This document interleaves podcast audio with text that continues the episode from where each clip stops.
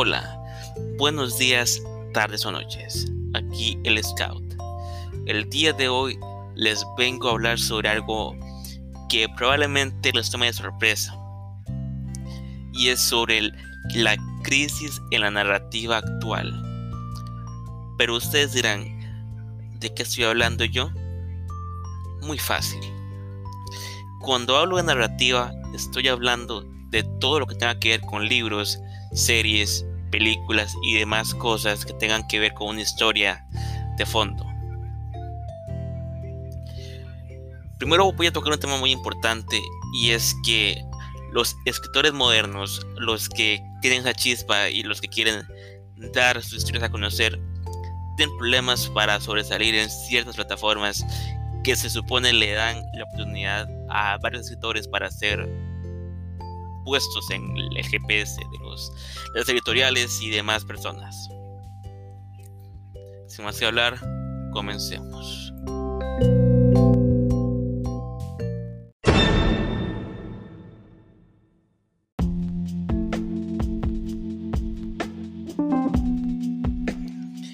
Esta noticia que les voy a compartir a ustedes estuvo en boca de todos hace varias semanas, ya que Netflix adquirió la licencia de un libro de Wattpad para adaptarlo a la pantalla chica, para que fuera parte de las series originales de Netflix.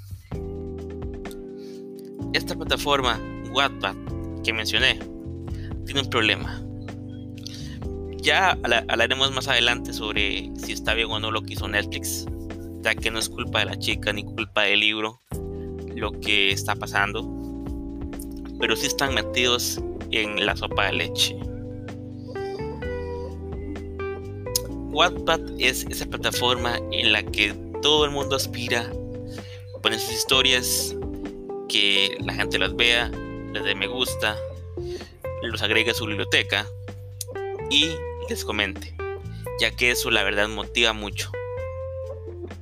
Pero ¿qué pasa cuando tus historias tienen pocas visitas nulos likes y nadie te agrega a tu biblioteca. Te vas a dar una vuelta y ves que hay historias que no están bien redactadas, no tienen nada original, están llenas de clichés y tienen millones o miles de visitas. ¿Cómo te sentirías? Lamentablemente, Wattpad se convirtió en un nido de, de narrativas que se basan solamente en los siguientes aspectos que diré a continuación. Relaciones sexuales.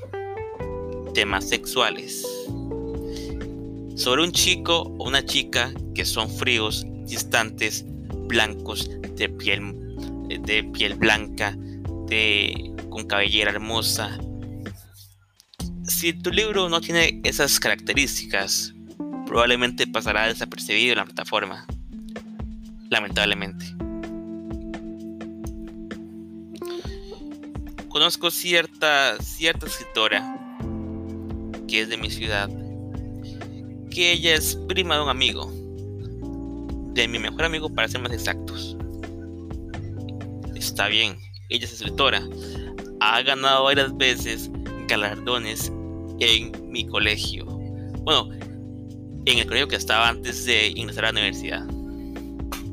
Perfecto, ningún problema.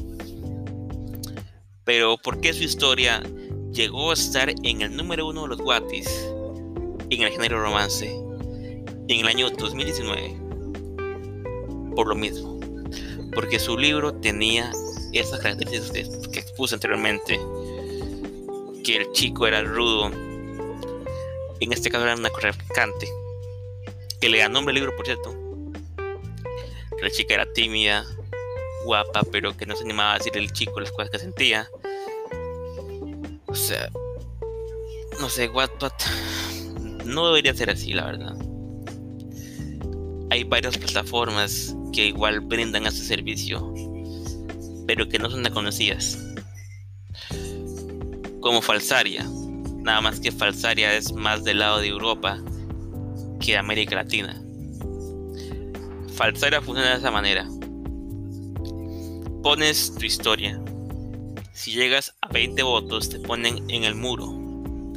Si llegas a 30 votos en menos de 24 horas, te ponen en la portada.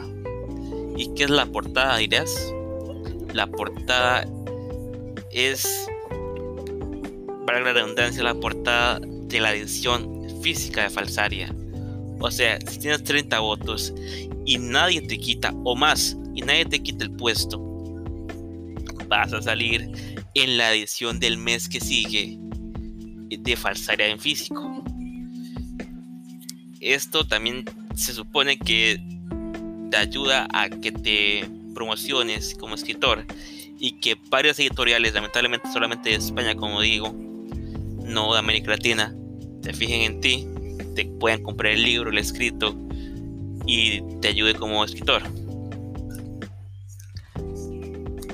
Pero entonces, ¿cómo hago yo como escritor para sobresalir cuando prácticamente las ventanas son nulas en esta red de escritores? Yo te diré cómo, que conozco exactamente un caso que si bien no es tan popular, logró la fama y el éxito en una plataforma que, que tú dirás que es una broma. Te diré cómo mi amigo Deimos logró el éxito en Facebook.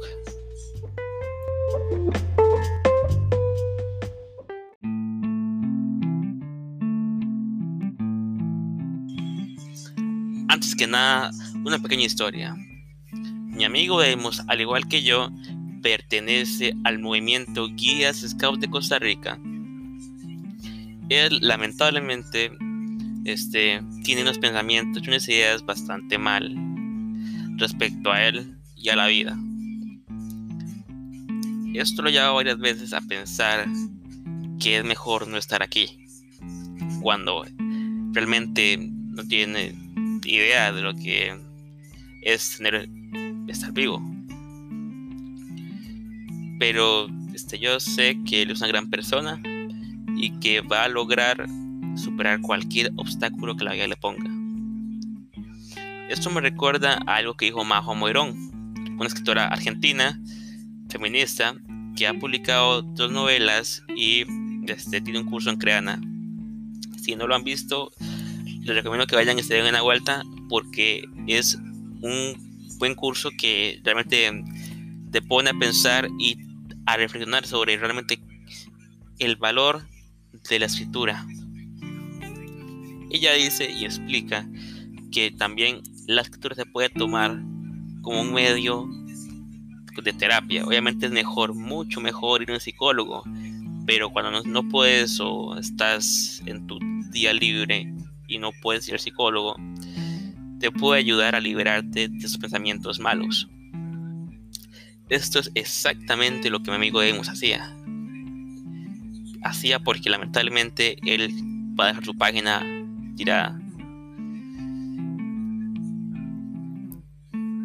y ahí ustedes dirán, pero ¿a, cómo te refieres, ¿a qué te refieres con que él hacía eso como terapia? Pues bueno, la mayoría de sus escritos habla sobre lo que él piensa, como el mundo y sus sentimientos.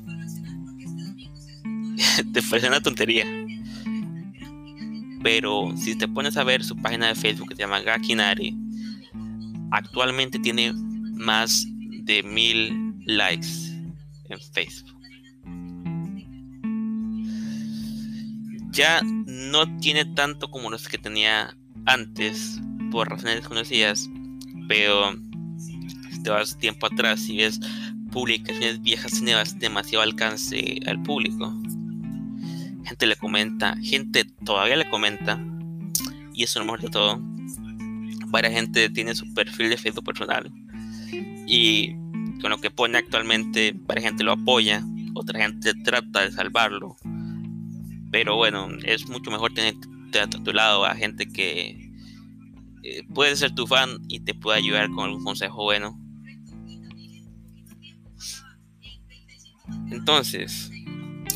¿En qué plataforma es mejor escribir?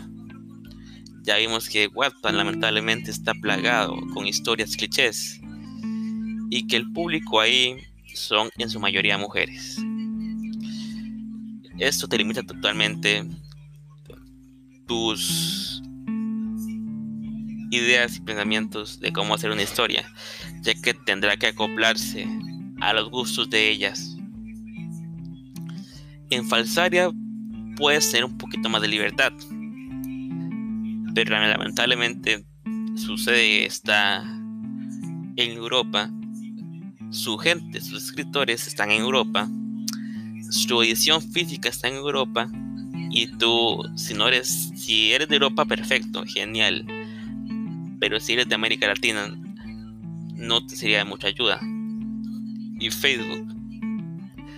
Facebook es bastante complicado, como te dije, pero no imposible, ya que está el caso de mi amigo Deimos, que escribía lo que él sentía y pensaba y llegó a tener miles de visitas en su página de Facebook.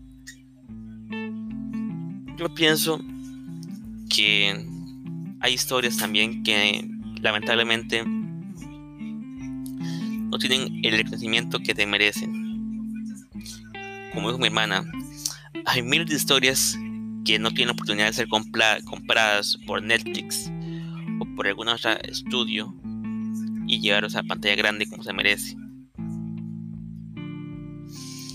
espero que en el futuro las cosas cambien, que hagan una plataforma para subir escritos e historias que sea para todos, que no se centre solamente en cosas para viejas cachones, como digo yo, y abrace realmente el verdadero significado de la, de la literatura y la narrativa, que es con cosas que escribo y me gustan, poder llevar a otros a mi mundo. Sin más que hablar, hasta luego.